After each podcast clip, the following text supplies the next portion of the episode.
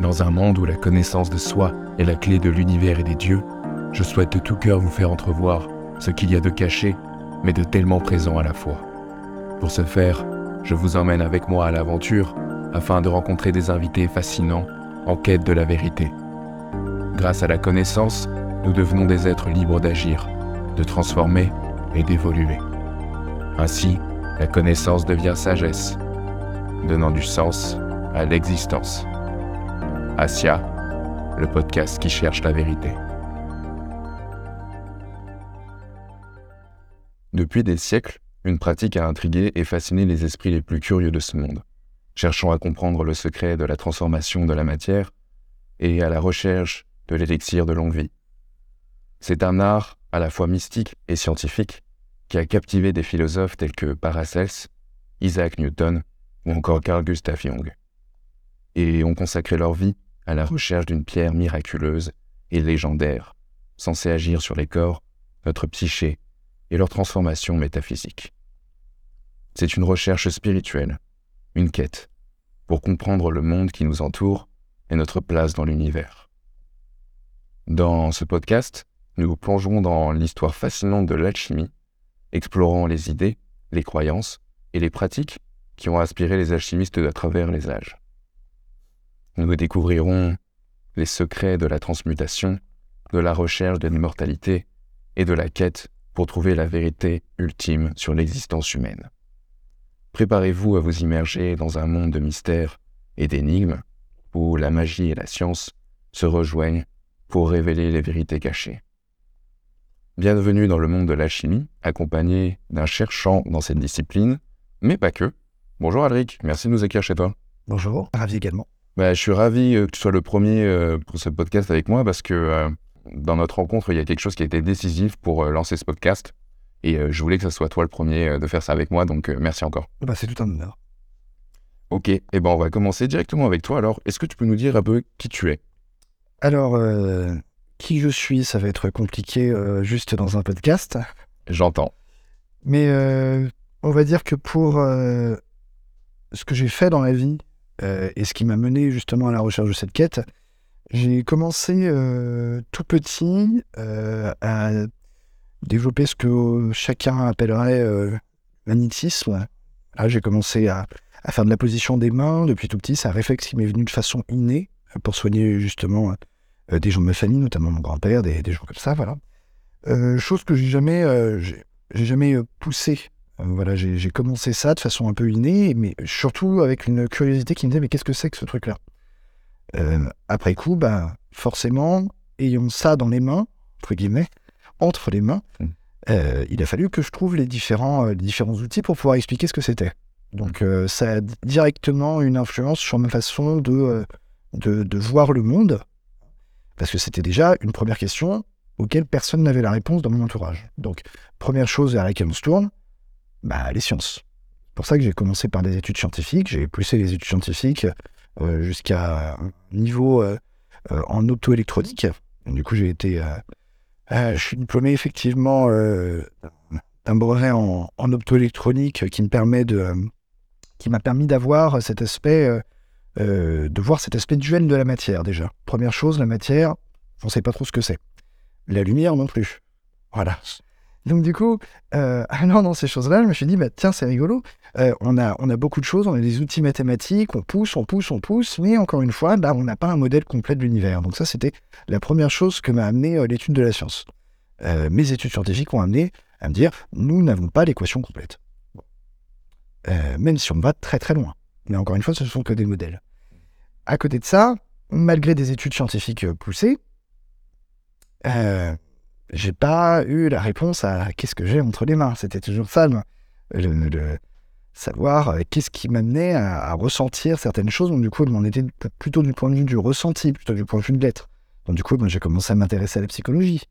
Tout ça en parallèle, hein, mmh. évidemment.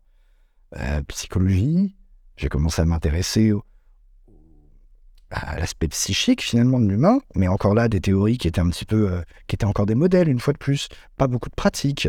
Euh, la, médecine, la médecine que je n'ai pas, pas poussée, mais quand même que j'ai, étudié un tout petit peu pour pouvoir avoir euh, comme une préhension. Euh, mais euh, au-delà de ça, il y a, y a eu ce truc-là qui m'a fait que, à un moment, je ne sais pas pourquoi, le, le merveilleux m'a fasciné. Et ce merveilleux-là, je suis rentré quand, bah, à base de, de trois mots-clés, on commence à avoir des recherches bibliographiques qui sont un tout petit peu plus poussées vers certains domaines. Et c'est comme ça que j'ai mis le, le bras dans ce qu'on appelle la littérature ésotérique et que j'ai jamais ressorti. Ah, tu m'étonnes. Et alors, du coup, oui, euh, est-ce que tu peux nous expliquer en des termes simples ce qu'est l'alchimie? Alors, en des termes simples, ça va être très compliqué aussi. Parce que l'alchimie, bon, déjà, faut voir euh, d'où ça vient. L'alchimie, à la base, c'était euh, ce qu'on appellerait une science sacrée, ce qui est, euh, ce qui est complètement paradoxal, parce qu'une science ne peut pas être sacrée par définition. Mais l'alchimie, c'est du paradoxal, surtout. Mm. Euh, on a une, euh, une, des textes, un corpus alchimique, dont on situe la trace aux alentours du euh, euh, 1er siècle après Jésus-Christ. Grosso modo. On a des, des auteurs comme Zosime de Panopolis, on a Bolos de Mendes, on a des, le Corpus Hermeticum d'Hermès Trismégiste, qui date environ du 5e, euh, 5e siècle environ. Mais euh, tout ça nous amène une forme de, de- de corpus euh, hermétique, de littérature, qui ne définit toujours pas ce qu'est l'alchimie. On a d'un côté des recettes métalliques, on a d'un côté une vision du monde avec euh, une... comment expliquer ça? Un, un modèle, encore une fois, on Mm. parle toujours de modèle, Mm. et ce modèle-là, ce modèle-là hermétique va avoir une répercussion sur ce qu'on va avoir de l'alchimie après. Mais en aucun cas, on a quelque chose qui dit l'alchimie, c'est ça. Alors, on a essayé quand même de l'expliquer euh, au travers les, âges euh, pour, pour définir un peu ce que c'était que ce, truc-là. On a défini ça comme la- l'art de la transmutation des métaux et la recherche de la, pierre philosophale. Bon, déjà, pierre philosophale aussi, c'est un mot qui est complètement paradoxal. Pierre philosophale. Donc, quelque chose qui est à la fois dans l'esprit et à la fois dans la matière. On est toujours en paradoxe en alchimie. Toujours, tout le temps. Donc, est-ce que ce n'est que ça? Est-ce que l'art de la transmutation des métaux et euh, la recherche de la pierre philosophale définit l'alchimie? Je dirais que non. On a un alchimiste qui s'appelait Martin Ruland, qui nous, avait, donnait une définition d'alchimie qui était euh, beaucoup plus, claire euh, au sens, à mon sens et au sens des alchimistes, euh, notamment euh, Eugène Cosselier pour euh, ne citer qu'un nom. Euh, Eugène Cosselier, dans, son interview, euh, avait cité également cette définition. hein. Il disait in puri separatio a substantia puriore. Ça veut dire l'alchimie, alchimia est, in puri separatio, la, la séparation de l'impur de la substance plus pure. C'est un superlatif. Donc du coup, c'est euh, de la substance plus pure. C'est comment amener la matière à un niveau de pureté au plus extrême. Hmm. Pourquoi faire? Et ça, c'est toute la question de l'alchimie. Ah, ok, d'accord. Eh ben, on va y revenir. Euh, Est-ce que tu pourrais nous dire comment est arrivé ce courant-là dans ta vie? Il est arrivé justement, comme je l'ai expliqué, comme un cheveu sur la soupe. C'est-à-dire qu'il y a un moment où, euh, quand euh, on est à un âge où euh, le merveilleux peut encore survenir dans nos vies, on n'a pas forcément de... on a plus de questions que de réponses. Ce qui s'inverse, après, la tendance s'inverse. hein, plus la personnalité avance dans la vie, et plus on a de réponses et moins on a de questions. En général. C'est pour se rassurer, j'imagine. Mais euh, l'alchimie, d'ailleurs, a été une de mes, euh, de, de mes quêtes euh, qui, pour laquelle j'ai toujours pas de réponse. C'est très bien comme ça. C'est très bien comme ça. D'ailleurs, la plupart de, de- des questions que tu vas me poser en interview, je donnerai surtout des questions et je, et je vais essayer de ne pas donner de réponse. Il n'y a pas de souci. Euh, comment ça arrivé dans ma vie? Au détour d'un texte, au détour d'un bouquin. Et parce que j'habite à Paris. Et à Paris, c'est quand même la ville, euh, pour ne citer qu'elle, la ville où il y a eu des alchimistes assez. euh, et il y a eu des courants ésotériques et alchimistes euh, assez mémorables. Voilà. Donc quand on fait un petit peu d'histoire et qu'on cherche un peu dans le courant hermétique dans Paris, bah on tombe fat- fatalement sur l'alchimie. À un moment ou un autre. ah, pas mal. Et alors, justement, cette alchimie, qu'est-ce qu'elle nous révèle? Et surtout, en, en quoi elle t'émerveille? Ce qui m'émerveille, c'est que c'est un modèle du monde euh, qui, euh, qui va jouer sur, ce- paradoxe, sur ce- cette dualité, euh, euh, cette dualité euh, ciel-terre qu'on va avoir. L'alchimie, dans les textes, quand on fait l'étude des textes, ce serait une chance, une école, sens sacré, donc quelque chose déjà de, de palpable. Déjà, on part sur des principes, et ces principes-là, on va en tirer des choses concrètes. C'est pas. Et moi, en tant que scientifique, du coup, c'est quelque chose qui me parle beaucoup. Ouais. Donc, cette alchimiste qui me. Elle joue avec l'impalpable et le palpable. Et c'est ça, en fait, qui me, qui me fascine dans l'alchimie. Elle va jouer sur ce qu'on connaît, c'est-à-dire la matière, ce qu'on peut toucher, et elle va jouer sur l'impalpable, bah, c'est-à-dire la recherche de, de cette fameuse unité. Et cette fameuse unité, d'aucuns euh, aucun, d'aucuns l'appelleraient Dieu parmi les courants alchimistes. Hmm, je vois, ouais. Mais cette, euh, cette source euh, de laquelle on pourrait provenir et qui nous unirait euh, dans son sein et en même temps se déploierait à l'infini, créant les mondes, formes et, et toute autre joyeuseté, si je peux dire. C'est toujours la recherche, la recherche de l'unité, c'est, la base de l'alchimie. Et le point mathématique, le 1, ce serait au moins ça, au moins ça la pierre philosophale. La pierre philosophale, c'est pas, c'est pas une substance qui permet de devenir immortel et de transformer les métaux. D'ailleurs, dans les textes alchimiques, ils nous disent bien, euh, quand on a la pierre philosophale, a priori, il faut euh, faire une opération supplémentaire qui va servir à spécifier la pierre philosophale dans un règne. La pierre philosophale n'agit sur euh, aucun règne, en fait, à la base. Hmm. C'est une substance qui n'agit sur rien, c'est un point. Et quand on va la spécifier, donc on va faire une opération qui s'appelle la fermentation, on va faire fermenter la pierre philosophale avec de l'or. Et à ce moment-là, elle devient poudre de projection et elle a un pouvoir transmutatoire. Mais attention, une fois qu'elle est, elle est spécifiée, elle n'a plus aucun autre pouvoir sur les autres règnes. Elle est finie, elle est gâchée. D'accord. Et quand tu dis règne, tu parles des règnes minéral, euh, Elle végétal. est végétale. Ok, très bien. Et des humains alors? Et ben l'humain, justement, la- la- euh, l'élixir de longue vie euh, tel qu'on l'a dans, dans certains textes alchimiques, euh, ce serait euh, effectivement la pierre philosophale dans de l'alcool à 90 degrés qui nous donnerait une belle teinture or. Et c'est pour ça que ça s'appellerait l'or potable. Mais pas un gramme d'or dedans. hein. Pas d'or dans l'or potable. Ok. Juste la pierre philosophale fermentée dans de l'alcool. D'accord, ok. Et alors, euh, basé sur ton expérience, euh, comment s'appliquent au quotidien euh, les connaissances que tu as acquises? Alors, ces connaissances-là euh, sont euh, extrêmement livresques, mais elles servent à avoir une. euh, Je dirais qu'elles servent à ouvrir. La- L'alchimiste, il y, a- il y a deux proverbes en alchimie. Le premier proverbe, c'est euh, légué, légué, légué, relégué, ora, labora et invenies. Voilà. On apprend fatalement un peu de latin quand on fait alchimie. Est-ce que tu voudrais dire Ça veut dire lis, lis, lis, relis, prie, travaille, aura, labora, Mhm. et invenies. Et tu trouveras. Euh, L'aspect livresque est extrêmement important. Et pourtant, cette phrase-là, on la trouve dans le Mutus Liber. Sauf que le Mutus Liber, c'est un livre muet. C'est constitué que d'images. Mhm. Alors la question que je pourrais demander, c'est pour, euh, euh, c'est la seule phrase du bouquin. C'est prati- pratiquement la seule phrase du bouquin, parce que sinon ce n'est que des images. Il faut quand même euh, avoir une idée derrière la tête pour mettre dans un bouquin qu'il faut lire, lire, lire et relire, alors que ce bouquin, il n'y a pas de phrase dedans. Ah, Ok. Oui, ça me, fait, ça me fait penser à la phrase euh, Une image euh, vaut mille mots. Et peut-être que c'est inspiré de ça, de l'auteur de ce Motus Liber. Ok. Euh, et du coup, euh, quel genre de pratiques euh, ils sont associés à ce courant de la chimie Alors l'alchimie, le problème de l'alchimie, c'est que on a des écoles et ces écoles-là, elles sont. Il y, a- il y a plusieurs problèmes d'école déjà. Comment expliquer ça? L'alchimie déjà, c'est une école à part entière. On a plusieurs écoles spirituelles qui euh, nous mènent vers, a priori, le même point. C'est comme si on était sur euh, une jolie sphère, Ouais. des points sur une jolie sphère, et que tous les rayons mènent au centre. Hmm. Jusque-là, ça paraît pas stupide.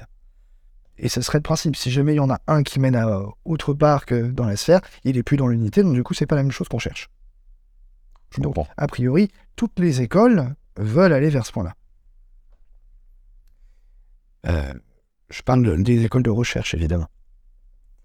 Dans toutes les civilisations, dans toutes les écoles, il y a eu toujours, que ce soit par tradition orale ou même écrite, une variante alchimique, un point précis qui nous rapprochait de l'alchimie. Alors là, j'ai envie de poser la question. L'alchimie en tant que telle, telle qu'elle était pratiquée par les hommes du premier âge, parce que d'aucuns font remonter l'alchimie à l'Égypte ancienne, Mhm.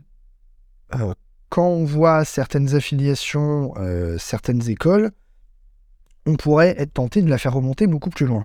Et ça, j'invite euh, à lire Mircea Eliade, qui est le tout premier historien des religions, qui a travaillé justement sur euh, la source de, de l'alchimie. Et il remontait très très loin jusqu'à Sumer. Mhm. Voilà. Parce qu'à Sumer, on avait déjà ce, ce- cette alliance entre les, les astres et les métaux, Ah, des Sumériens. ok. Déjà, il y avait, il y avait l'analogie, ce qui est en haut est comme ce qui est en bas, et ce qui est en bas est comme ce qui est en haut, on l'avait déjà à Sumer. La question que j'ai envie de poser, c'est, à partir du moment où c'est une école ésotérique, est-ce que l'alchimie est une école, il y avait une école alchimique qui était un des mouvements, ou est-ce que l'alchimie serait à la base même de toutes les religions et tout ésotérisme confondu? Ou une partie au moins euh, prépondérante? Euh, je ne répondrai pas à cette question. Mais en tout cas, euh, on peut euh, situer une part alchimique dans toutes les religions et dans toute civilisation. Que ce soit le christianisme, on retrouve dans la Bible des allusions claires à l'alchimie, qu'on voit dans les pratiques hindouistes, on peut retrouver des, pratiques alchimiques en Inde, on peut retrouver des pratiques alchimiques en Chine, on en retrouve partout. Et euh, dans le bouddhisme tibétain y compris. Je laisse ça là. Eh ben, merci à toi.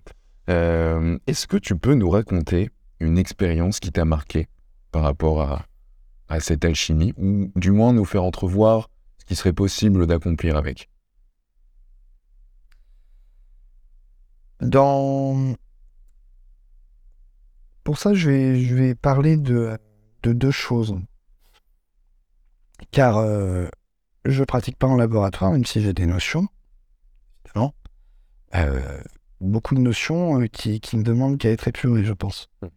Euh, Au-delà de ça, tiens, pour parler de, du mouvement, du mouvement alchimique en, en Chine un petit peu. Ouais. Voilà. En Chine, il y a eu un courant alchimique qui, euh, qui est né à la première époque et qui, pour moi, s'est splitté en deux. On a eu la voie du Neidan et la voie du Weidan. C'est une voie d'alchimie interne et la voie de l'alchimie externe.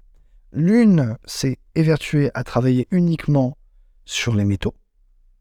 Donc, en externe, à travailler sur la matière, à trouver l'illumination à l'extérieur par la matière. Et l'autre s'est évertuée à dire nous, on n'a pas besoin de laboratoire, le laboratoire, il est à l'intérieur de nous. D'accord? Ce laboratoire-là, chez les, les- les Chinois, d'ailleurs, était symbolisé par euh, des champs de cinabre. Et à l'intérieur de l'humain, on avait trois champs de cinabre. Pourquoi des champs de cinabre Et c'est pour ça que l'alchimie occidentale et l'alchimie asiatique peuvent se rejoindre. C'est parce que les alchimistes sont moins des forgerons et des chimistes que des agriculteurs. Et donc, du coup, ils ne fabriquent pas, ils ne manipulent pas le cinabre, ils le cultivent. Et c'est pour ça que c'est des champs. Et Est-ce que tu peux nous détailler un peu plus que- ce qu'est euh, le cinabre? Alors, le cinabre, c'est un sulfure de mercure D'accord. qu'on retrouve à l'état naturel. En Inde, il est appelé le sperme de Shiva, le, le mercure, parce que, euh, parce que justement, le mercure étant pris dans le cinabre et étant à fleur de peau du dessous, il, il- quand on va euh, euh, tailler la roche, il va jaillir d'un coup sec. Donc, il faut faire très attention. C'est pour ça que ça s'appelle en Inde le, le sperme de Shiva. Ah, pas mal. Ah, je, ne, je ne savais pas. Écoute, tu nous apprends quelque chose. Euh, Est-ce que l'alchimie est accessible au plus grand nombre? Et sinon, pourquoi? Est-ce qu'il y a des risques ou...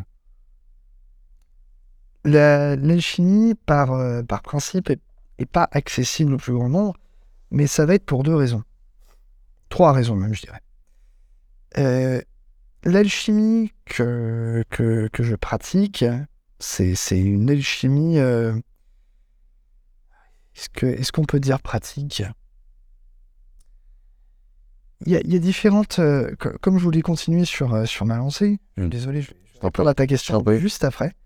Euh, C'est-à-dire que dans, dans ce courant d'alchimie d'alchimie externe et d'alchimie interne, il y a une voie interne qui s'en est émancipée. Et cette voie interne, c'est cette voie des, champs de cinabre, ça va être basé sur justement une connaissance euh, du corps et de l'homme.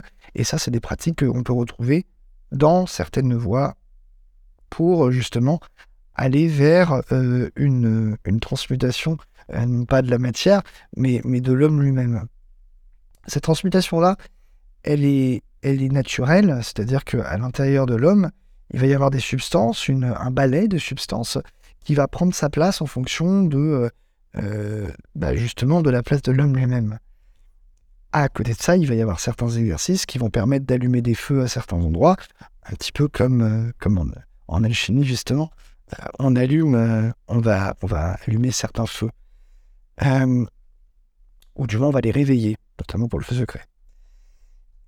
La, la pratique, la pratique philosophale, la pratique euh, de l'alchimie spirituelle, euh, telle que c'est présenté, euh, euh, telle que c'est présenté dans les dans les, mouvements, euh, les mouvements ésotériques euh, post 18e siècle, euh, sont, à mon sens, une euh, euh, une, dégradation de, de, de l'alchimie telle qu'elle était présentée dans les époques postérieures, mais n'est pas, euh, n'en est pas moins euh, un essai, euh, notamment de la part de Swordworth, euh, euh, de la part de Guivry, euh, euh, des, des personnes qui, qui ont euh, vu en- dans l'alchimie justement une voie euh, spirituelle et pas uniquement une, une série de recettes de potions magiques Mm. euh, telles que c'était présenté euh, à l'époque.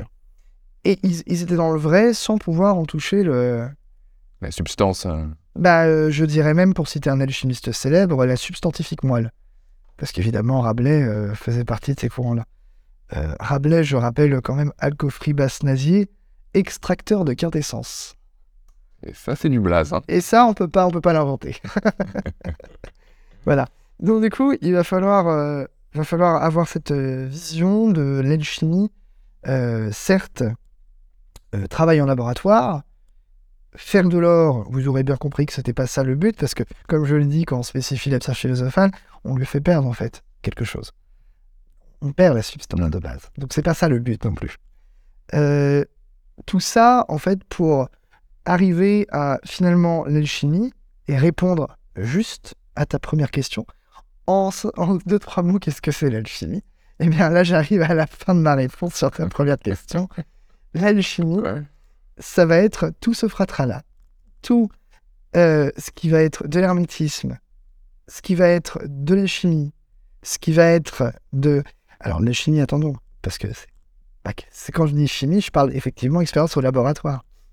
Mais pas que. Ça va être en fait un mix de tout ça qui va nous dire bah, quelle est la place de l'homme dans le monde, quel est le monde, et quel est du point de vue interne mon fonctionnement également. Et je vais revenir sur la phrase que tu as dit que je vais te piquer. C'était euh, euh, une image mille mou. Et effectivement, pourquoi l'alchimiste c'est, a voulu mettre du symbole, cacher euh, la science sous des paraboles absolument incompréhensibles, ouvrez un jour un, un traité d'alchimie, c'est absolument incompréhensible. Il y a des aigles, il y a des dragons, il y a, il y a, tout, il y a tout bestiaire euh, imaginaire qu'on peut. Pourquoi ils ont fait ça? Eh Parce que justement, une image aux mille mots. Et peut-être que, et c'est une question, peut-être que ce que l'alchimiste a voulu écrire dans son traité, c'était peut-être la pierre philosophale, la recette, la façon dont il l'a fait matériellement. Mais si on disait juste la recette et qu'on enlevait le symbole, est-ce qu'on couperait pas justement euh, cet aspect qui remonte jusqu'au ciel? Parce que la recette de la pierre philosophale, c'est la, la recréation du monde. C'est une ontogénèse de la pierre philosophale. Donc du coup, on est en train de couper justement la recette de la pierre philosophale au sens large, c'est-à-dire dans les cailloux, dans l'homme, et comment l'univers est né. Ah, ok. Donc c'est ces trois choses à la fois qui sont stipulées en même temps, si jamais les symboles sont justes. Et euh, tout à l'heure, tu as parlé de- de- d'un feu sacré. Est-ce que tu pourrais euh, nous en dire un peu plus? Alors le feu secret, Feu secret, pardon. mais pourquoi pas le feu sacré aussi? On va considérer que euh, Tiens, j'ai cité Fulcanelli pour une fois. Alors, Fulcanelli, pour vous situer, on ne sait pas qui c'est. Donc, du coup, ça vous avance. Tout ce qu'on sait, c'est que Fulcanelli, son élève, c'était euh, Eugène Cancelier. Et euh, Eugène Cancelier euh, a été un monsieur, un très grand monsieur, qui a fait, entre guillemets, qui a redonné, qui a redoré, d'ailleurs, en fait, finalement, qui a redoré le blason de l'alchimie, notamment en France et à travers le monde. Pour ce qui va être de, de Fulcanelli, il a écrit dans, dans, ce bouquin Les demeures philosophales, qui, euh, l'alchimie, contrairement à la chimie, était la science des causes. Là où la chimie serait la science des conséquences. Le but du jeu, c'est de remonter à la causalité première en alchimie. Pour ça, il nous donne dans, le- dans les demeures philosophales quelques, euh, quelques petites expériences de pensée pour essayer de comprendre comment c'est, c'est fichu. La première expérience de pensée qu'il nous donne, c'est avec le vin. Mm. Il dit que n'importe quel scientifique actuel serait bien présomptueux de dire qu'il sait ce que c'est le vin. Là, j'entends tous les scientifiques sauter, moi-même, pourquoi pas. Euh, il nous dit en ces termes que, euh, le, euh, que le vin n'est pas une addition de tanins, d'eau, d'alcool. Donner ces trois éléments à un chimiste et qu'il refabrique du vin. Donc, qu'est-ce que c'est le vin? Ben, Le vin, c'est c'est avant tout le goût. C'est avant tout le goût, c'est ça qui définit le vin. ouais, je comprends. Euh, il nous donne également l'exemple euh, du morceau de sucre. Et un morceau de sucre euh, qu'on casserait dans le noir, Mm. il nous donne une flamme bleue. Mhm. Faites l'expérience. Alors, pas du sucre, ah, du vrai sucre, Ok. hein, du saccharose, pour de hein. On le casse dans le noir et ça fait une flamme bleue. D'aucuns appelleraient ça le feu secret, parce que c'est le feu interne à la matière. D'accord. Ah oui, ok. pour répondre à ta question sans y répondre. C'est Mhm. un exemple. Euh, pour ce qui va être euh, du vin, j'ai pris cet euh, exemple-là parce que à chaque fois, dans chaque équation en chimie, on nous dit ça, plus ça, plus ça, correspond, petite flèche à ça. Et ça, c'est une, exp- c'est une équation de chimie. Mais à chaque fois, l'élément qui manque dans chaque écriture d'équation de chimie, bah, c'est le feu. On n'a pas le feu. D'accord. Il faut bien quelque chose pour les mélanger quand même. Ouais, ouais. Et là, tu parles d'un feu euh, dit euh, physique, comme euh, on a l'habitude de le voir avec le flamme d'une bougie, ou c'est quelque chose de plus subtil? C'est une analogie. D'accord. Ça répond à ma question. Ok, bah maintenant on va aborder, moi, ce qui me passionne le plus dans la chimie, c'est la transmutation. Alors ça veut dire quoi exactement euh, changer le plomb en or? Parce qu'on entend souvent dire ça euh, dans les traités alchimiques. Alors, je vais me reprendre un petit peu euh, par rapport à ça. D'après ce que je sais, parce que, alors, contrairement à certains, à certaines personnes qui l'affirment, moi, j'ai pas la pierre philosophale. Du coup, bah, pas de spoiler, hein, finalement. Je vais en dire que ce qui est écrit dans les traités et je vais parler de façon traditionnelle. Ok, Sans, sans dire que ça c'est vrai ou ça c'est pas vrai, hein, évidemment. bien sûr, Parce que le but du jeu, c'est une recherche. exactement. Euh, dans les textes traditionnels, la pierre philosophale, comme je l'ai dit, est, je vais préciser un petit peu plus sa nature. On a dit en début euh, d'émission qu'effectivement la pierre philosophale, euh, alchimia est, impuri separatio substantia puriore. On va revenir à ça. L'alchimie, c'est de passer à cette matière plus pure que le pur. Et plus pur que le pur, on va revenir à ton idée du feu, plus pur que le pur, ça fait plus pire que le pire. Et plus pire que le pire, pire en grec, ça veut dire le feu. Donc du coup, la pierre philosophale, c'est le pur du pur, donc le feu du feu. Et le feu du feu, ça fait le pourpre, et c'est pour ça qu'elle est rouge. Elle est pourpre. Elle est purpura. Exactement, la pierre philosophale. Et donc du coup, mais elle est verte également parce qu'elle est végétative. Attention. Là, on part dans le symbolisme alchimique. hein. Ouais. On, est, on est carrément dedans. Et, et cette pierre philosophale, en fait, finalement, va être également le Saint Graal. Et pourquoi le Saint Graal? Parce que déjà, c'est une magie chrétienne et il faut pas se... Hein, voilà. hein.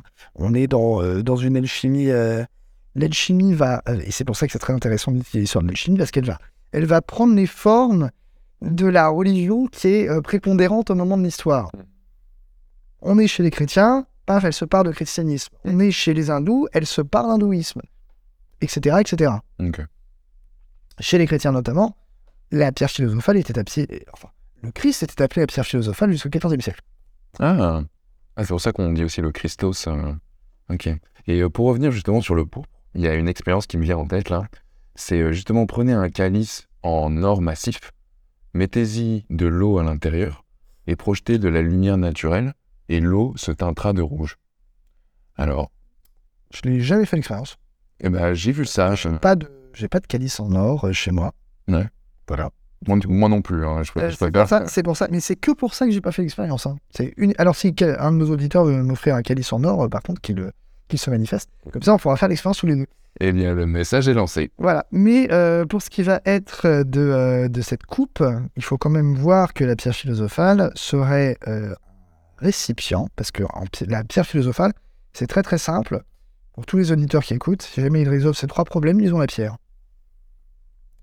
Le vase, le feu et la matière première. Hmm.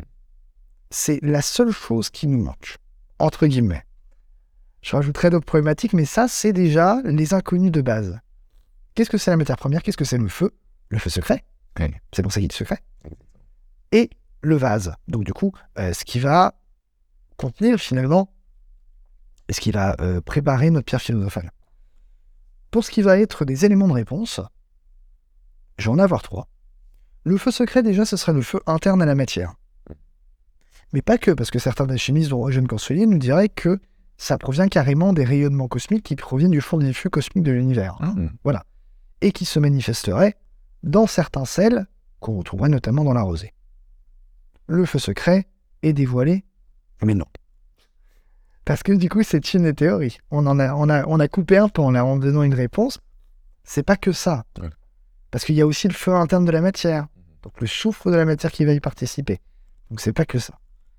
Pour ce qui va être du vase, on va avoir un problème, c'est-à-dire que nous, en alchimie, on va créer ce qu'on appelle le lion vert. Qu'est-ce que c'est que le lion vert Eh bien, ça va être notre vitriol, parce que l'or y vit. Ce vitriol, ce qui est l'ancien nom de l'acide sulfurique d'ailleurs, mais qui par euh, acronyme va donner euh, Visita Interiora Terra et Rectificando in Vene Cultum Lapidem. Visite l'intérieur de la Terre, rectifie, tu trouveras la pierre cachée.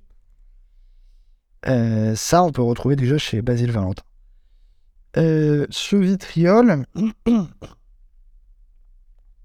va avoir un souci parce que ce mercure, ce souci du mercure, ça, ça m'a rentré avec le souci de mes matières premières également, c'est qu'on va avoir une matière en fait qui peut tout traverser. Donc si cette matière peut tout traverser, comment avoir un récipient qui peut la contenir? Deuxième problème, Vaste problème, ouais. ce problème. À part si le récipient est la matière lui-même. Ah bah dans ce cas-là, encore une question. Et la dernière, du coup la matière première, la fameuse matière première, c'est rigolo parce que la plupart des alchimistes, euh, euh, la plupart des, des chercheurs en alchimie, euh, veulent absolument trouver la matière première. Et cette matière première, quand ils veulent la trouver, ils disent voilà, j'aurais résolu la moitié du problème. Sauf que l'imojon de Saint-Didier dit cherchez plutôt le feu, parce qu'une fois que vous aurez le feu, la matière, elle viendra de façon obvious. Ah, ok. Donc euh, de- voilà, si je devais répéter les paroles de l'imojon de Saint-Didier, cherchez plutôt le feu que la matière. Ok. Mais, euh, mais voilà les trois inconnus. Et ces trois inconnus, une fois qu'on les a, alors une fois qu'on les a, ça, ça va être aussi, euh, ça va être très fort parce que il y a certains alchimistes, ils ont tout essayé, toutes les recettes, Mm. tous les matériaux, ils ont testé avec euh, l'urine, le sang, la stibine, tout. Ils ont tout testé. Mm. Et à la fin, bah, apparemment, ils ont fini par trouver, à force par, par des système erreur, ils ont forcément fini par trouver. Et euh, ils ont forcément fini par trouver, mais en fait, finalement, la, la, la, la matière, le feu, le vase, tous les alchimistes le disent, ne s'obtiennent que par révélation. Hum. Ok. Donc c'est Dieu lui-même qui donnerait la réponse en vérité.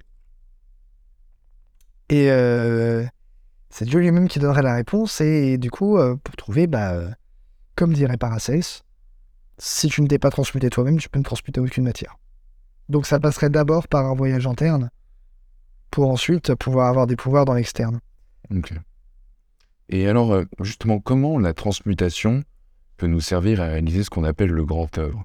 Et surtout, euh, qu'est-ce qui se cache derrière ce titre? Alors justement, le problème de la transmutation, c'est que c'est pas le grand œuvre. Le problème de la transmutation, c'est qu'une fois que la pierre philosophale est acquise dans les textes alchimiques, il, euh, il faut tester ce que c'est, le produit.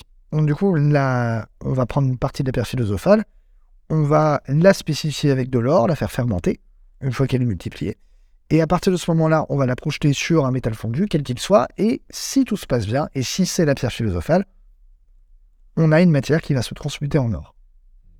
D'accord? Mais finalement, ce n'est qu'une expérience. C'est pour valider le fait que c'est bien la pierre philosophale. Ah, d'accord. Ce à quoi je vais balancer un pavé dans la mare.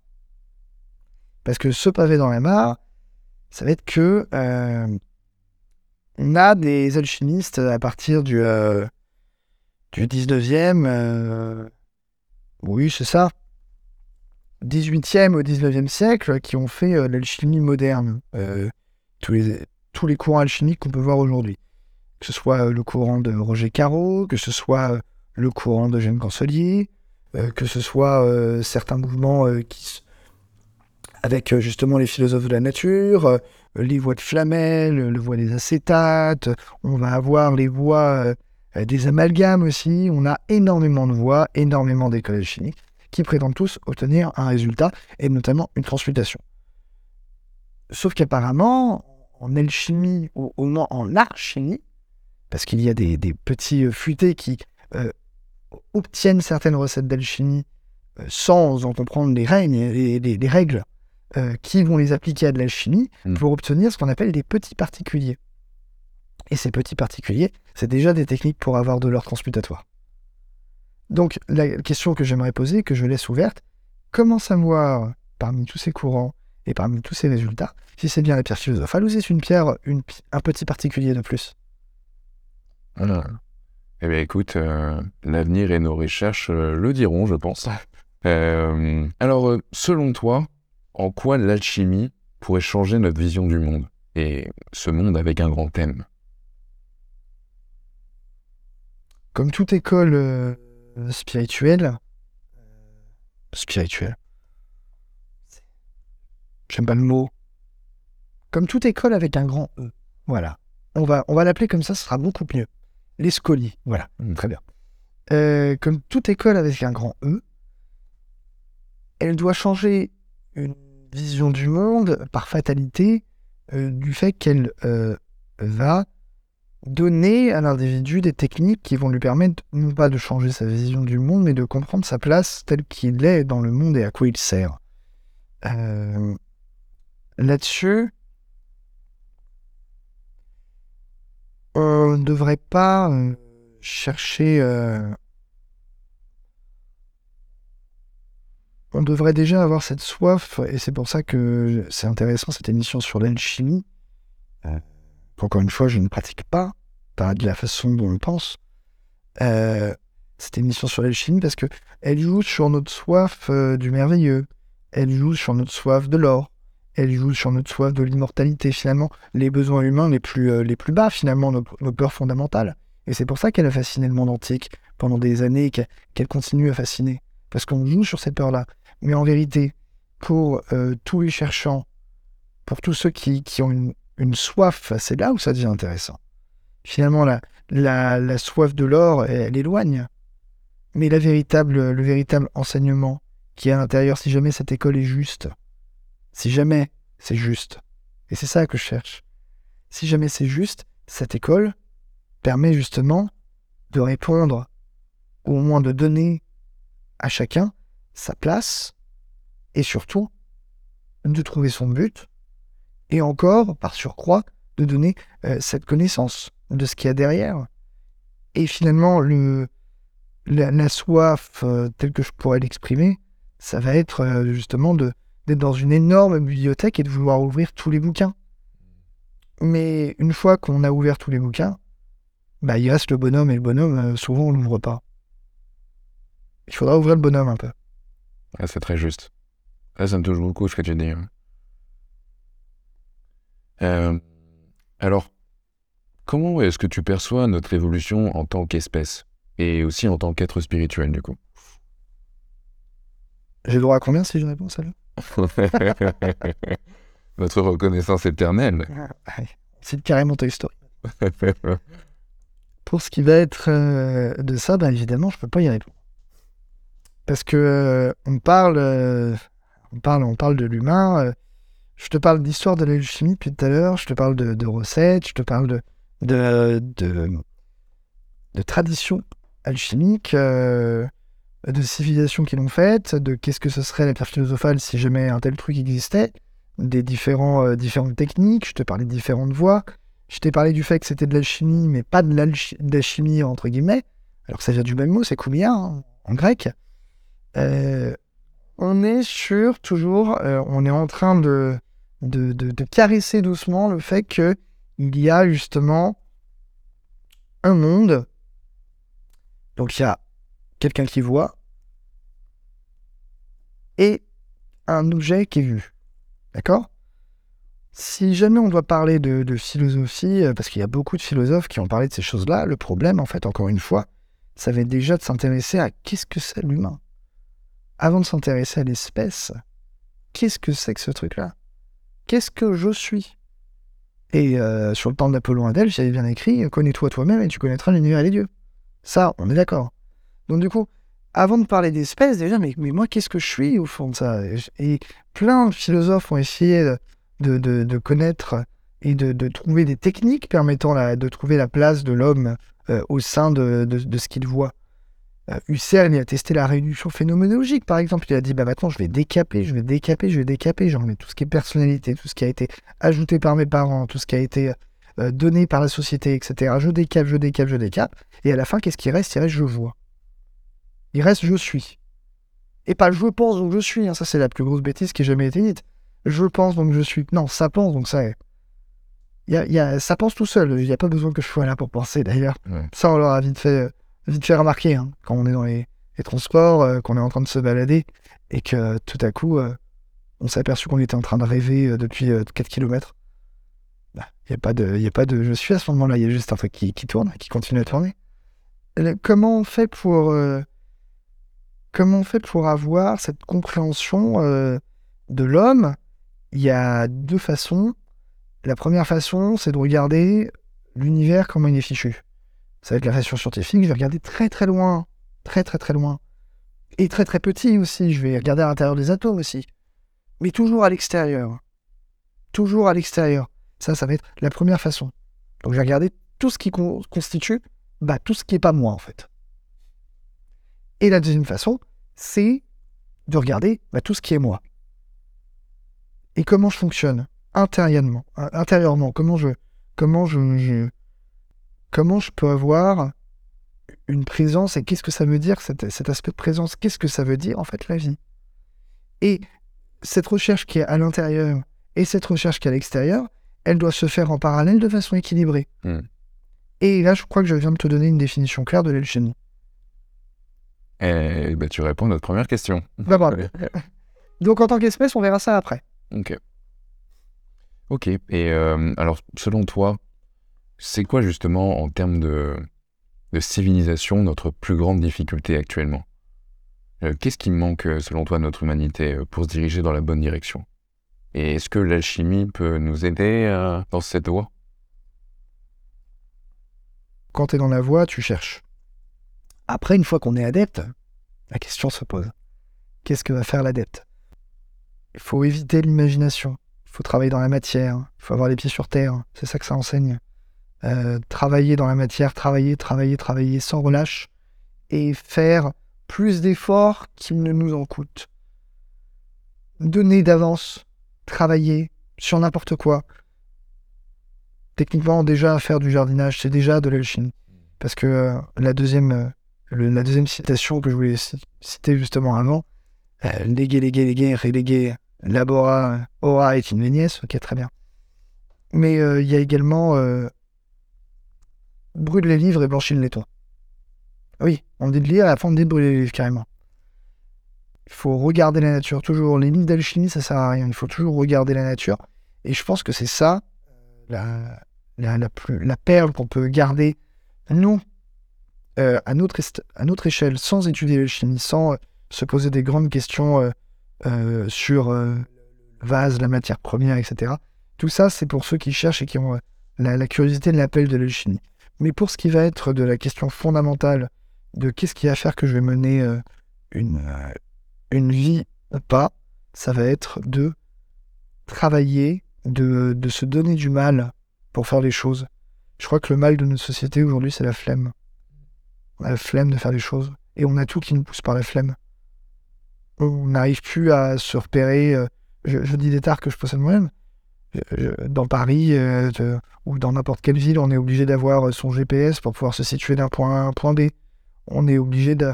de euh, on a l'information dès qu'on se pose une question, on a l'information directement. C'est super, mais du coup, ben, le, goût de la recherche, il est où? Et l'effort de la recherche, il est où? Vu que tout est cuit, bah, du coup, quand par conséquent, quand on n'a plus, euh, euh, cet accès-là, ben on est obligé de faire un effort supplémentaire pour l'avoir et on n'est pas prêt à le donner. Et pour moi, bah, euh, ce qui, mènerait, ce qui permettrait déjà d'avoir une ouverture vers ce, ce goût-là, ce serait de, travailler et justement de pouvoir donner un effort supplémentaire pour n'importe quoi. Même ses passions, parce qu'il n'y a pas plus difficile de, réaliser même ses passions, même les choses qu'on aime. Même les choses qu'on aime, y a, à partir du moment où il y a le goût de l'effort qui intervient, bah dans la société actuelle, on n'a plus, le, plus le goût de l'effort euh, qui nous a inculqué. Hmm. Et donc, du coup, on peut perdre même jusqu'à ses passions et les choses qu'on aime. Ouais, c'est des, des paroles lourdes de sens qui, qui font écho chez moi d'ailleurs. Donc, euh, je te remercie pour ça. Euh, est-ce que tu pourrais nous donner, le, selon toi, le plus grand mystère de la Chine On en a déjà survolé d'ailleurs euh, plusieurs pans, mais est-ce que tu pourrais nous résumer ça en une phrase, si possible? Le grand mystère, ce serait le mystère, euh, le mystère à la fois de. Bah, ce serait le mystère à la fois de, la tradition. Qu'est-ce que c'est est-ce que ça a une valeur? D'aucuns euh, historiens euh, des religions euh, nous diraient l'alchimie, c'est une, une série de, de, recettes mirifiques qui nous a été transmises à travers les âges. Mais c'est bizarre parce que les alchimistes nous ont également découvert des, substances, des techniques, des, choses comme ça. Donc on a cet aspect très scientifique et à la fois cet aspect mythomane qui est, qui est donné par, par la science actuelle euh, chose que euh, n'importe quel euh, historien aurait du mal à expliquer de façon sociologique. Comment on peut avoir un plan à la fois aussi scientifique, avec un, système du, monde, une théorie et un modèle, et à la fois cet aspect mythomane de alors moi j'ai trouvé la pierre philosophale, je connais la réponse, et on s'évertue à écrire des, des pages des pages des pages des pages sous la flotte dans une tour à la limite de se faire emprisonner parce que du coup, c'est complètement euh, contraire à l'Église, euh, etc. Euh, on a, on a ce, paradoxe-là. Donc ça, c'est le paradoxe de base. la question qui peut titiller. Hmm. Ça, c'est pour, c'est pour qu'est-ce qui titille. Par contre, la question, la, grande question, le grand mystère, bah, le grand mystère, c'est le grand mystère de la vie. C'est-à-dire que les alchimistes, ils veulent la science des causes et non pas la science des conséquences. Donc du coup, on va avoir ce, cette question fondamentale de qu'est-ce qu'étudie l'alchimiste. La pierre philosophale étant un vase qui recueille une énergie si prodigieuse qu'elle peut modifier la matière, qu'elle peut apporter à l'homme une connaissance absolument infinie. Quelle est la réponse à tout? C'est ce, cette pierre philosophale finalement, c'est la question de la vie et de la mort. Qu'est-ce qui fait la différence entre un corps mort et un corps qui vit? C'est pas des mécanismes qu'on s'essaie de, euh, de, de, disséquer. On peut disséquer jusqu'au bout, mais en disséquant, en disséquant, en disséquant, on ne trouvera jamais euh, l'élément de base. C'est ça mon exemple du vin. On ne trouvera jamais ce que c'était le vin à la base. On va disséquer le vin, on obtiendra de l'eau, du tanin et de l'alcool, va très bien. Mais par contre, on ne saura jamais ce que c'est le vin on n'aura jamais le goût. primordial. D'où ça vient ce, fameux goût Et qu'est-ce que c'est le goût? Et ben, Le goût, il est par rapport à l'individu aussi. Donc c'est par rapport à l'expérience.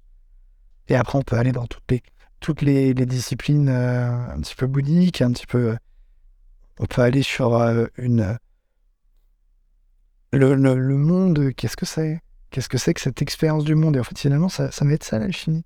Ça va être de trouver à l'intérieur du laboratoire, bah, de créer aussi un petit humain. C'est ça l'homoculus en alchimie. Et alors du coup, euh, il y a une idée qui me vient comme ça. Est-ce qu'on pourrait dire par euh, allégorie qu'en fait la pierre philosophale, ça serait Dieu dans la matière, le sacré dans le grossier?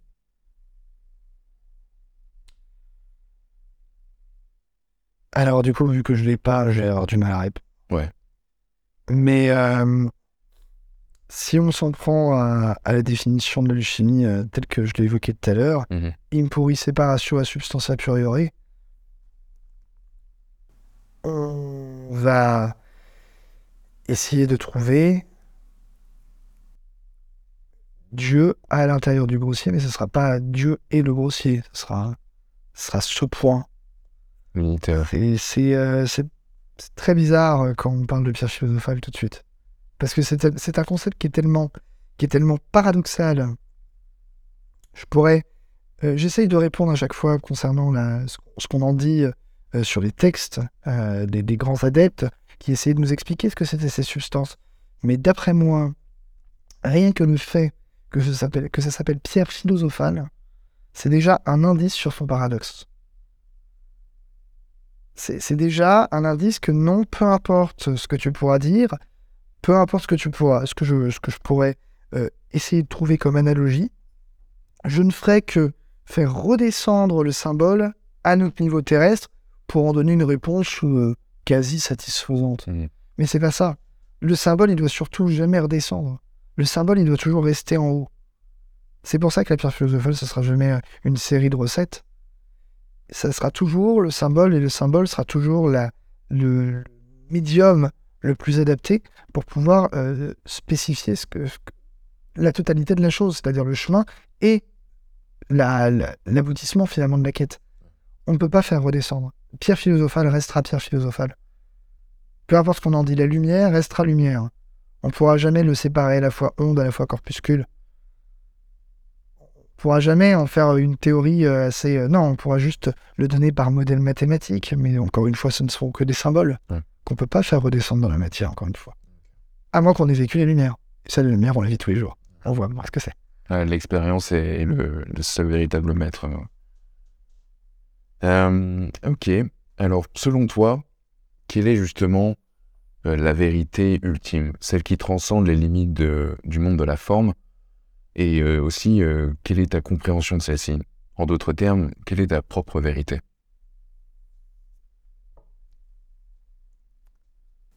Il faut la poser à Dieu lui-même, cette question? Pourquoi t'as pas interviewé Dieu plutôt? Écoute, il était busy. euh, Il était busy, euh, là Mais il m'a conseillé de venir avec toi. Ah, bah c'est sympa ça. Ouais. Bon, bah tu lui diras. euh, Tu lui diras qu'il vient de prendre l'apéro, un de ces quatre. Allez. Pour ce qui va être euh, de, de cette question de vérité, je vais te répondre en ces termes-là. Euh, on ne vit que dans le mensonge. Tout le temps. On ment tout le temps. Parce qu'on n'a pas accès à la vérité. C'est pas parce qu'on peut pas dire la vérité. C'est euh, enfin, c'est pas parce qu'on peut pas mentir, c'est parce qu'on peut pas dire la vérité en fait. On n'a pas Ouais. la vérité. Ouais.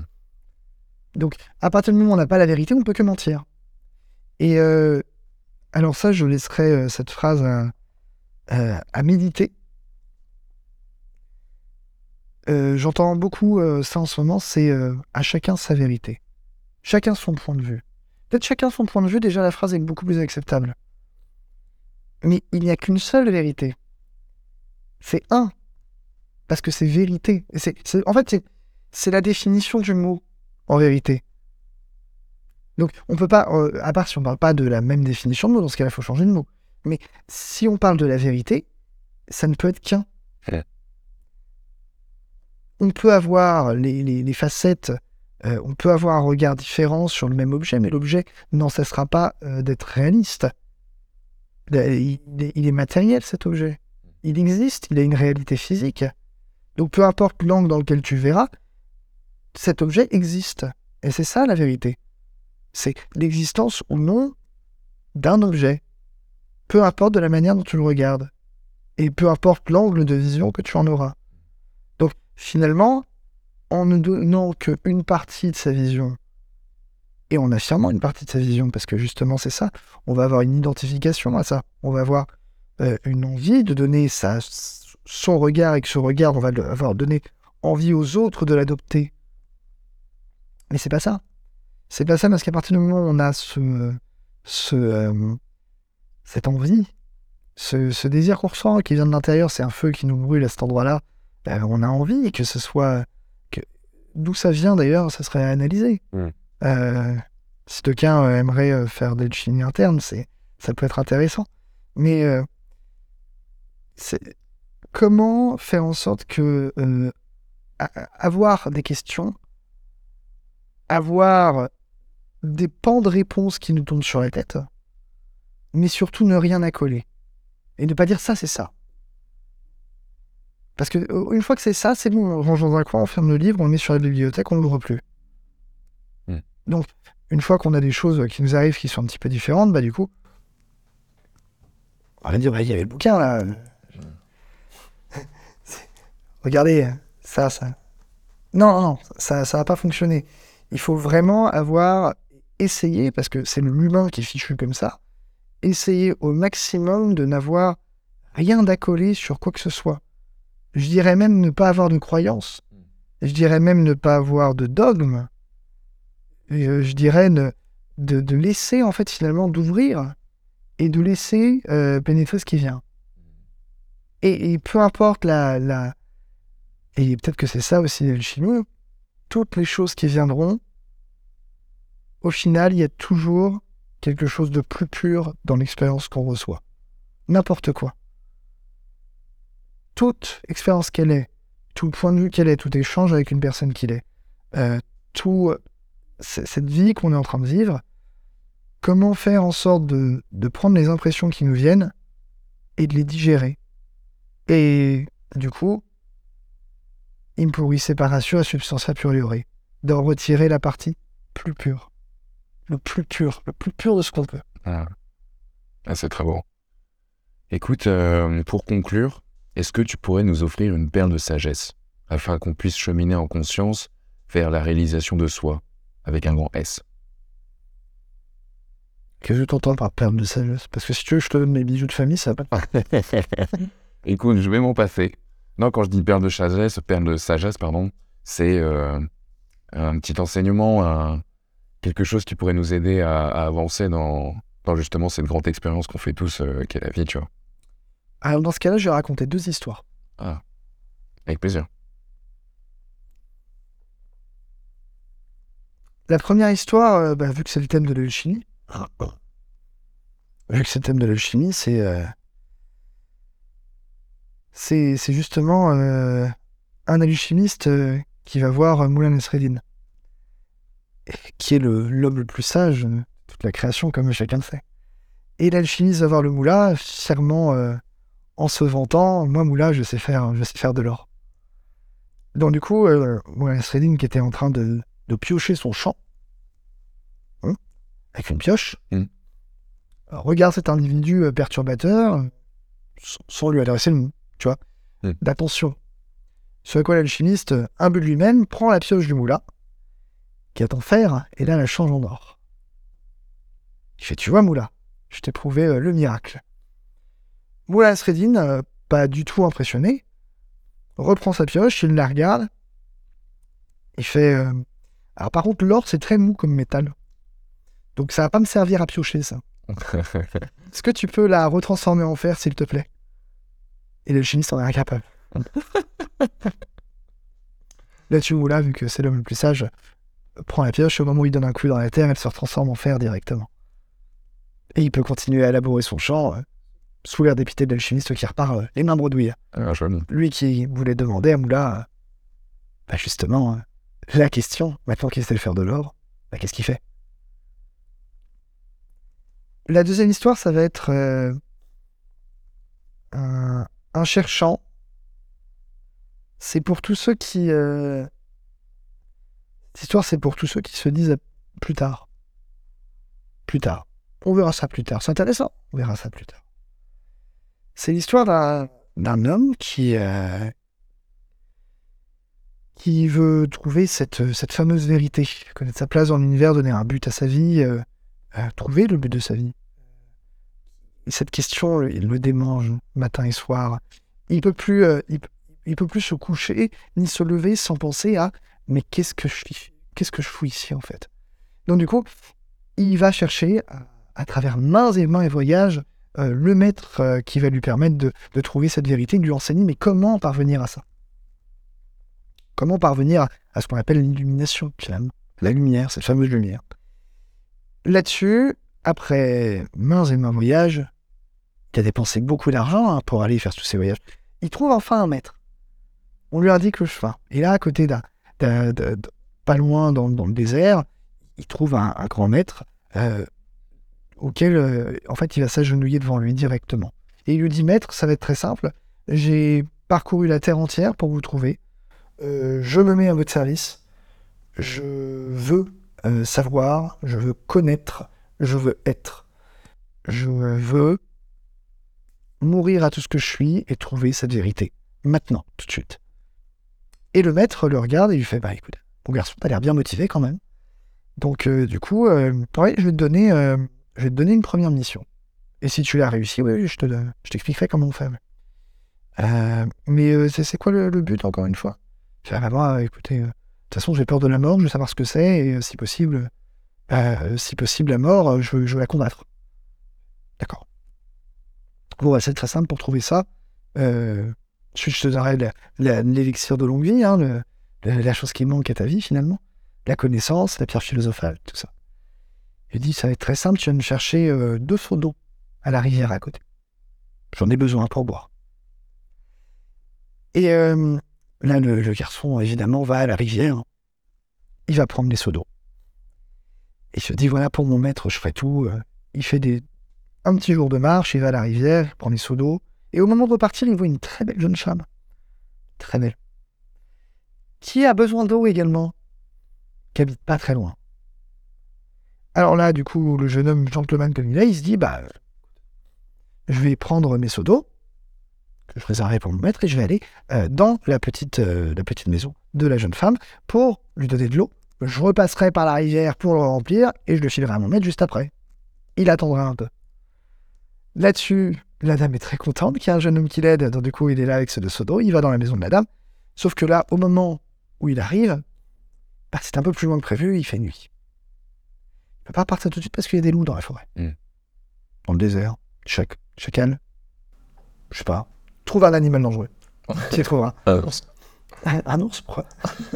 Et donc, du coup, il est là, il peut pas repartir, donc du coup, bah, il, il est obligé de passer la nuit. Mais la, dame est très très gentille, euh, il l'a aidé à, choper de l'eau. Elle va lui offrir une gîte et le couvert quand même. Ce à quoi euh, il se passe ce qui se passe, parce que le jeune homme est très beau, la jeune femme est très belle, tombe amoureux. Et donc, du coup, bah, il va repartir dans le lendemain et euh, en fait, elle est enceinte. Bah oui. Donc, du coup, il, va, s'occuper, voilà, il dit, bah, je m'occupe des mômes, etc. Dès qu'ils sont à un âge euh, qui est à peu près bien, bah, du coup, je vais, euh, je vais pouvoir retourner près de mon maître. Il y pense, il y pense, hein. il y pense, son maître. Mais il est quand même vachement heureux avec sa femme et ses gosses. hein. Les années passent, les années passent. Les jeunes gens, euh, les, les, fi- les fils et les filles qu'il a eus continuent de grandir. Il passe une vie formidable avec sa femme et ses enfants. C'est magnifique. Et là, il arrive à, à tombe malade, quoi. Tombe malade. Et là, il envoie son fils chercher euh, la réponse à l'univers, le reste, etc. Il a donné sa passion à son fils. Et il cherchait euh, de vie, hein, son papa. Et là, le fils revient, des années après. Papa, j'ai trouvé. Et là, il le porte dans un brancard et il l'amène. Bah, où ça? Bah, devant son maître euh, qui qu'il avait laissé des années avant. Maintenant, il est tout vieux. Par contre, le maître, il n'a pas pris une ride. Et au moment où le maître, il, voit le, monsieur qui était venu le voir des années avant, Il fait Ah, bah ça tombe bien, je t'attendais. Ils sont où les seaux Et à ce moment-là, bah, le monsieur dans le brancard meurt. Écoute, c'est une très belle histoire. Euh, on arrive malheureusement à la fin de ce podcast. Et euh, euh, je voudrais avant tout te remercier. parce que j'ai vraiment apprécié le voyage que tu nous as offert, l'histoire de cette pratique mystique et scientifique vraiment fascinante. Je voudrais remercier ton expertise et tes précieuses connaissances qui nous ont aidés à éclairer un pan mais pas tout l'aspect euh, de cette discipline. Et euh, est-ce que d'ailleurs tu aurais euh, des livres à recommander à ceux qui voudraient explorer plus en profondeur l'alchimie Alors oui, plusieurs. Déjà pour l'alchimie, pour l'alchimie telle qu'elle est, la base ça va être quand même le Corpus Hermeticum d'Hermestris Magis. Hein. On va avoir dans les grands livres d'alchimie bah, les pour ceux qui lisent le grec, euh, Physica Mystica, euh, c'est le tout premier livre euh, d'alchimie, le tout premier traité qui a été fait. C'est intéressant parce que c'est de la recette, donc c'est toujours intéressant du point de vue historiographique. pour ce qui va être, pour ce qui va être de, des, choses un peu plus, on va rentrer dans l'alchimie avec Flamel et Basile Valentin. Voilà, pour citer ces deux maîtres-là. Alors, le charte triomphale de l'antimoine, dans l'alchimie spirituelle, euh, je regarderai du côté de Jacob Bohm. Voilà. De la signature des choses. Très intéressant parce que le monsieur était un, cordonnier euh, qui a trouvé l'illumination comme ça. C'est rigolo. Ouais. D'avoir des connaissances alchimiques à partir d'une chaussure, c'est pas mal. Il fallait le faire, ouais. Oh bah, de toute façon, euh, pour décrire l'homme, il y a deux choses. Hein. C'est soit la semelle, soit l'âme. Soit c'est le même mot en anglais. So et so. Ah, jeune. Comment on peut décrire ce qu'il y a de plus bas en l'homme et à la fois de plus haut en lui? Ah, C'est jeune. Euh, pour ce qui va être euh, des pratiques après, euh, vous pouvez regarder du côté effectivement des idées. Donc, ce qui va être Carl Jung, Carl Gustav Jung t'en a parlé. Donc, psychologie et alchimie, c'est un, classique qui ne définit pas ce qu'est l'alchimie, Eugène Cancelier en parlant des termes assez, assez crus, mais comme, comme toutes les, pratiques en général, ils ils sont pas très, très sympas entre eux. mais c'est intéressant du point de vue de, de qu'est-ce que le symbole en vérité. Voilà. psychologie et alchimie, c'est déjà un premier pas vers. c'est rigolo, mais ce symbole-là, il est, il est assez universel. Et c'est quoi l'universalité du symbole? Hmm. Donc ça peut être rigolo de ce point de vue-là. Euh, Mircea Eliade, pour euh, ceux qui aiment euh, l'histoire de la religion. Ça, on va être sur des choses, des choses très. voilà, c'est très livresque. Extrêmement livresque. vous pouvez regarder également du côté des Fulcanelli. C'est des classiques. À vous de juger. À vous de voir si effectivement il peut y avoir quelque chose d'intéressant dedans ou pas. Ça, je laisse à l'auditeur le soin de. Euh, tout, tout le monde n'est pas euh, partisan de son canalier de Jeanne Consolier. Voilà. C'est une école parmi d'autres. Ok. Je vous en ai cité. Vous pouvez aller regarder du côté de Carreau, vous pouvez aller regarder du côté de. Voilà. C'est d'autres, d'autres euh, auteurs mmh. qui sont assez. c'est, vous allez voir, c'est toute une histoire. Une fois qu'on se met dedans, on met le bras et puis on a des, des, sociétés secrètes, on a des, des gens qui ne sont pas d'accord les uns avec les autres. Euh, c'est assez rigolo de voir de ce point de vue-là. Regardez également du côté de euh, euh, Coton Alvar. Ouais. Voilà, son disciple Henri de la Croix-Haute. Énormément, énormément de bouquins, vous allez pouvoir, vous allez pouvoir lire pendant, pendant très longtemps. Ok. c'est ça le but. une fois qu'on a lu, bah, et c'est peut-être là où, où c'est intéressant, c'est qu'il faut, faut lâcher les livres à un moment. Voilà. Donc ça, c'est du point de vue de l'alchimie. Pour ce qui va être de l'interne, je pense qu'on pourra faire une autre, euh, une autre émission là-dessus. Avec plaisir. Voilà. Écoute, le rendez-vous est pris. Euh, on espère euh, chaleureusement que cet échange aura suscité votre intérêt pour l'alchimie et vous encouragera à explorer davantage ce domaine riche en mystères et en découvertes. Encore une fois, merci à notre invité, Alric, et merci à vous, chers auditeurs, pour votre écoute attentive. Nous vous donnons rendez-vous pour de nouvelles aventures passionnantes dans le monde de la connaissance et de la curiosité. Et comme dirait l'autre, l'aventure, c'est let's go Merci à tous. Merci. Je suis ce que vous appelez le monde.